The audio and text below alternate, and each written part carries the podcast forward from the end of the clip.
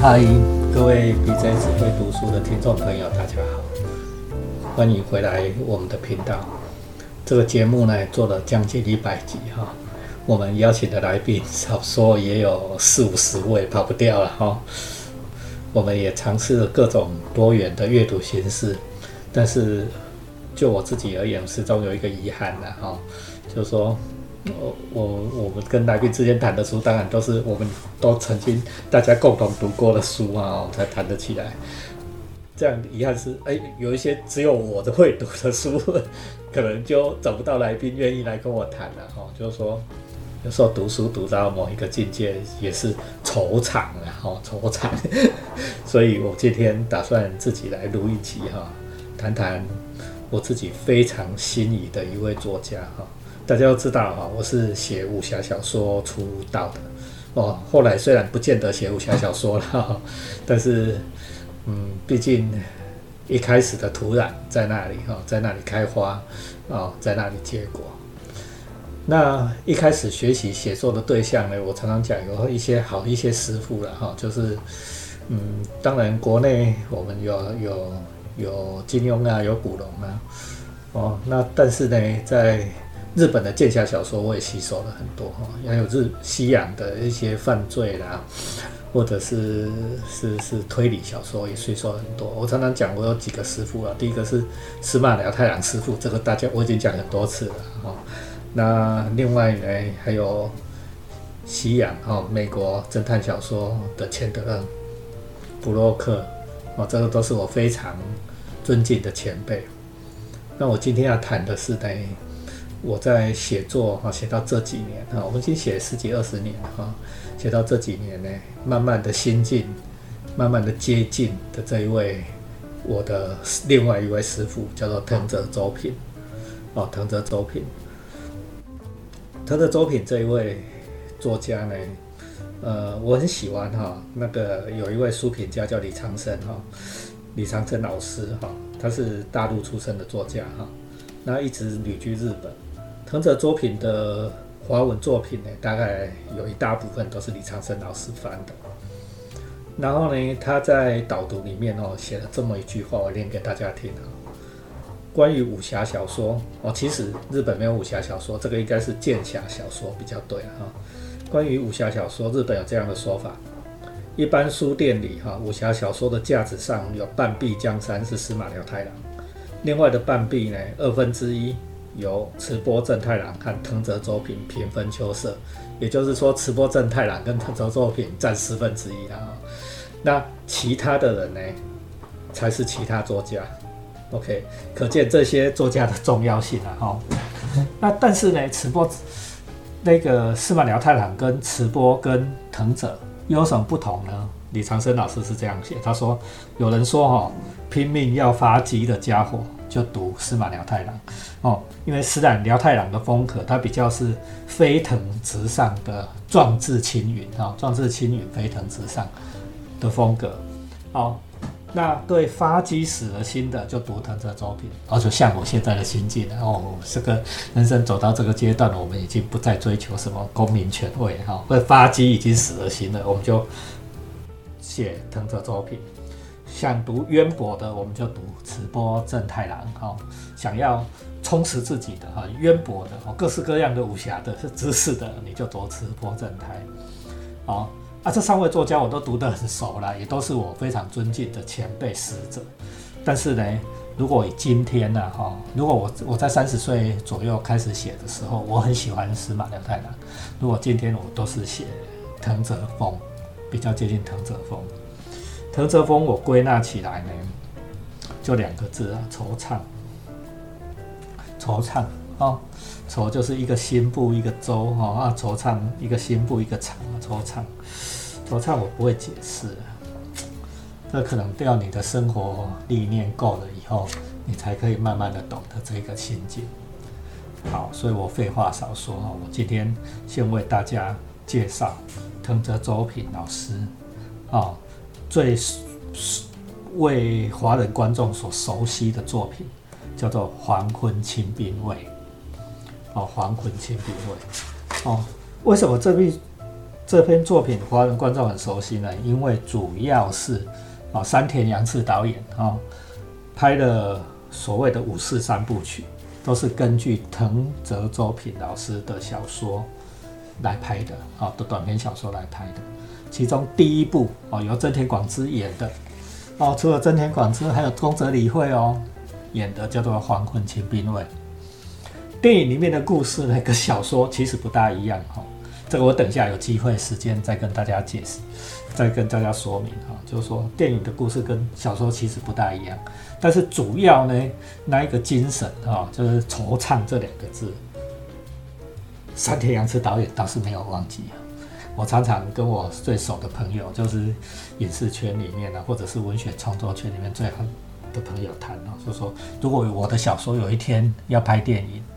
我最喜欢，我最希望是谁？山田导演哦，山田洋次导演来拍我的电影，来拍我的小说，因为他抓得住那两个字“惆怅”那两个字。哦，当然了，那这个是痴人说梦哈，啊，那蒙蒙泽网那没卖了哈，痴人说梦，蒙泽网没卖。哦，山田导演现在年纪已经很大了哈，如果要我选，就是活在当代的日本导演里面，哦，很多人说四肢力愈合很厉害，我觉得。哎呀，这个不算什么。你如果能懂三天阳次，那才叫做厉害了哦。呵，废话少说哈，俺等来听这个《黄昏清兵卫》啊，这这本册哈，《黄昏清兵卫》这本册。我想讲《黄昏清兵卫》这这个故事哈，《黄昏清兵卫》指的是什么呢？是说有一个，当然主角就叫清兵卫了哈。哦，塞北啊，就是日语叫塞北。啊，他清兵卫是什么呢？是是海板凡的一个下级的武士哦。海板海板凡呢是藤泽周平老师所有的作品都是以海板丸海板凡这一个虚构的场景哦来建立的。就就是你就把它想象成封建时代日本的一个小小藩，然后小藩就是有封建领主啊，然后下面有很多下级武士啊所支持的一个小政府的哈。排版法的下级武士叫做清兵卫，叫井口清兵卫哈。那为什么叫做叫做黄昏清兵卫呢？因为是这样的哈。藤泽周平老师想象说，当时的日本武士的生活就有一点像我们今天的公务员。你给他想，武士就是公务员嘛哈。那个每天早上哦，城楼上的钟当当当哦，九点哦，当当当上班了哦，那一群武士呢就。拿着他的上班的家伙的登场，登场就是去上班，对不对哈？然后呢，下午五点，当当当，下班了哈啊，然后一群武士呢就来带着他的家当呢，就就下班回家，上班下班，上班下班，就像我们朝九晚五一样，就跟我们一般的上班族一样哈。黄昏清兵卫做什么呢？清兵卫做什么？清兵卫是做海板玩海板反的一个会计工作。电影里面他是做一个会计做会计工作啊。那为什么叫黄昏清兵卫？因为你们知道，日本男人、日本上班族有一个习惯，下班的时候没有再直接回家的。为什么？因为下班之后才是上第二第二托啊，就他们会去居酒屋哈，做社交、做应酬哦。日本男人必须要这样子哈，对不对？因为那也是工作的一个很重要的部分哦，就是建立公司里面的人脉，跟人家 social 应酬了哈。应酬应酬嘛，哈，所以都爱去居酒屋，对不对？哈，那每次呢，下班的时候，同事说：“哎呀，清明卫，清明卫，当当当，哦，钟声响，当当当，清明卫，清明卫，我们一起去去居酒屋，好不好？”清明卫就说：“啊，不好意思，在下不能奉陪。”哦，你给他想想看哦，在办公室里面的，如果大家晚上要去唱卡拉 OK，要去喝酒，你说：“哎呀，不好意思，在下不能奉陪。”啊，呢？是不是大家都看你不起，对不对？大家都笑你啊，说啊，你一定怕老婆，对不对？然后这时候清兵卫呢，就也不好意思说些什么，所以慢慢的大家都觉得啊，这个秦兵卫怕老婆了，怕老婆惊不？哦，男人啊，你要想想看，在大男人主义的社会里面，男人被人家说怕老婆的不，的不上面男性雄风啊，你你下看下来，对，你上班的公司来对就被看不起。哦，所以大家就给他取一个绰号叫“黄文秦兵卫”。为什么叫“黄文秦兵卫”？黄昏你就要回家。秦兵卫很可怜。哦，现在讲的是电影啊。青青片很可怜。他山田洋次导演是写说，清兵卫回家以后呢，老婆就问他说：“哎呦，你那个上班这个月工资发了没？你有没有给我买菜钱？对吧？啊，林家，哎，补习费你有没有？你女儿的补习费你有没有？你看老妈哦，现在生病躺在床上，医药费在哪里？的开西柴米油盐酱醋茶一顶，这行打行干累啦，对不对？啊，就台语就说一样一样跟他算账。”哎呦，我就想起来了，我我我我不就也是这样，你也不就是也是这样？我想很多上班族男性听的也是这样，对不对？每天好不容易工作的累得要死，回家，对不对？然后老婆就开始讲讲这个讲那个，好，然后呢，公司老板就问你说，哎啊，这个月要升经理，有没有升到你？没有了，你没有没有升到你了，不是了。你也不知道怎么回答，然后呢，搞不好你的老婆还会跟你说一句：“啊，这个没路用的糟波郎，没用的男人。”所以每次我看到这一段，我就很心酸。好像亲兵会回家这一段，我就很心酸。哎呦啊，这不就是我吗？哈，对吧？然后呢，亲兵会在家里呢，就就哎呦教小孩，他有一个小女儿，读书识字，在一早就正常教她读书识字。然后老婆呢就丢一大堆哦，那个编草鞋、编竹篮子的工作给他做，因为他家里很穷嘛，你公务人员人员又没有其他的收入，对不对？就人家叫他说啊，你赶快把这些篮子编一编，明天我要拿去市场上卖，不然你老妈的医药费哪里来？然后秦兵卫要帮老妈擦身体的，那帮老妈弄这个弄那个，哦，忙了半天才终于能够睡觉，对吧？然后最后老婆再给你一句没有用的男人。哦，男人不就是这样吗？两面两面不是人啊！哈，在家里不是人，在会社里面也被看不起，在家里也被看不起。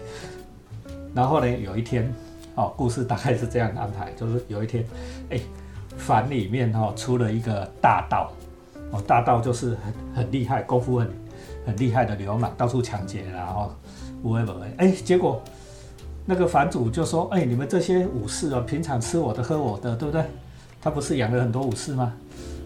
吃我的喝我的，啊，那我你们谁谁谁去给我去给我抓那个大盗？哦，大家上过班就知道，哦，这一种哦烂缺烂任务、烂烂工作，在你们办公室里面谁会做？我跟你讲，不是能力最好的做，也不是能力最差的做，是人缘最差的做，对吗？你平常不跟人家混的人做，对不对？你想想看，秦兵卫的办公室里面谁人缘最差？谁每天都不跟人家应酬？当然，他他购买秦兵卫，对吗？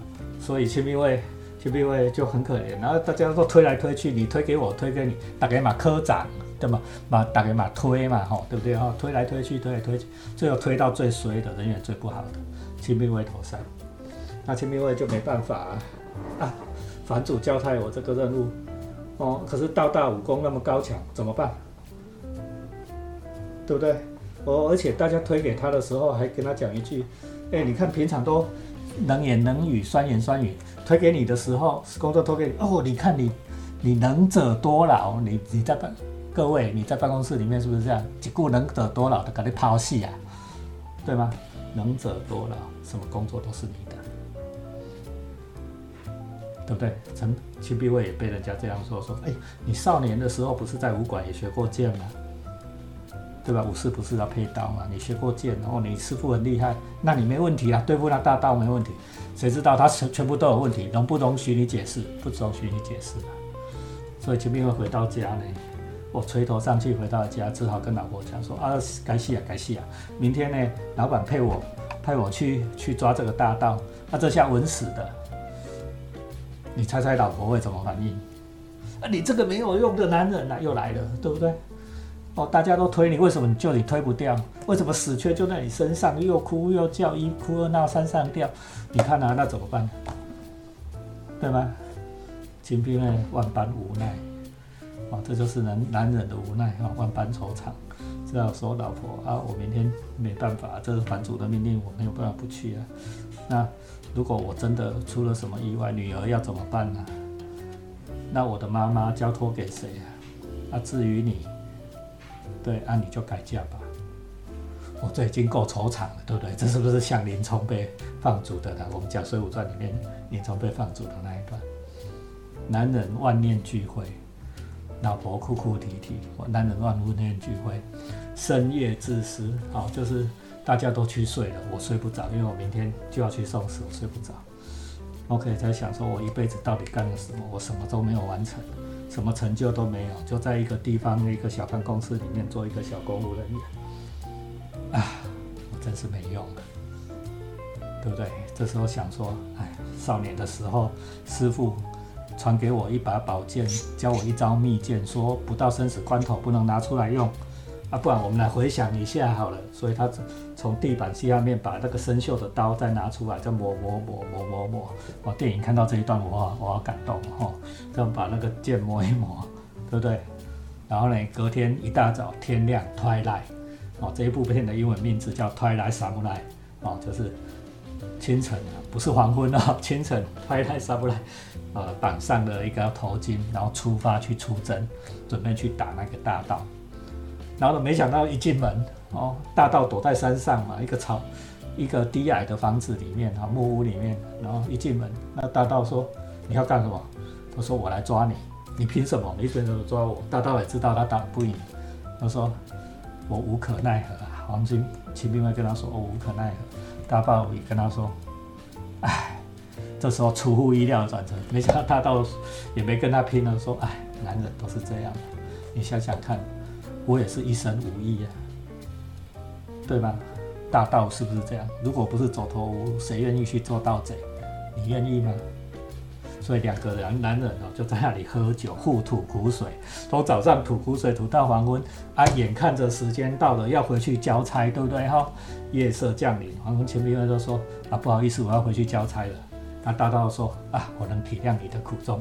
两个人站起来说那就来吧，来吧，两个人就把武士刀拿出来，然后对决。哦，就看来看去，看来看去，打来打去。那想也知道啊，大道武功那么厉害，黄军黄清兵卫那么久没练，对不对？黄清兵卫被砍得浑身是伤。哦，但是没想到哦，你们知道那个日式的房子那个梁都很矮，对不对？那大套把大刀举起来要砍下去啊，要给清兵卫最后的一刀的时候，结果没想到那个武士刀就卡在那个屋梁上面。清兵卫一看，哇，好时机，好。这个时候就要使出师傅的秘剑，他就秘剑，咻，剑光一闪啊，就把那个大刀杀死了，侥幸得胜哈。然后呢，我一直很记得电影的最后一幕哈，最后的一幕是秦兵卫的老婆哦，公车李慧演的，公车李慧好美哦，你们一定要看去去看那个黄昏秦兵卫年轻的时候超美哈，然后然后就。清兵卫哈，真田广之吐着那个他的武士刀，一步一步啊，一拐一拐的回到家哈，一步一步的回家，然后呢，浑身是血，哦，带着大刀的头颅，对吧？然后呢，这个平常骂他没用的老婆走出来，说：“安娜达，你回来了！”哇，我相信看到这一幕，所有的男人都会泪崩，对吧？我们的生活不就是这样吗？这就是藤泽周平的《黄昏千兵卫》，是不是很好看呢？好，这本书呢，在台湾的博客来上面你还找得到。木马出版社曾经有几年非常有心哈，一直出日本的剑侠小说，包含五味康佑啊、柴田炼三郎啊、藤泽周平、三本周五郎、赤波周正太郎，你想到的都有。但是。很可惜哈，这一系列的时代小说哦，其实大家听了应该就知道，这不是在写武侠，对不对？这是写时代，写男人的困境，对吧？这一系列的时代小说后来就大概销路不好，也就没有继续出下去了。但是还能买得到，是不是？大家趁绝版以前呢，去把它找来看呢？《黄昏清兵卫》好，今天在这里跟大家分享。如果你还喜欢 BJ 跟你讲这一种日本的剑侠故事的话呢，我，记得按赞、留言、分享、开启小铃铛。BJ 只会读书，在这里等你。拜拜，无限的惆怅。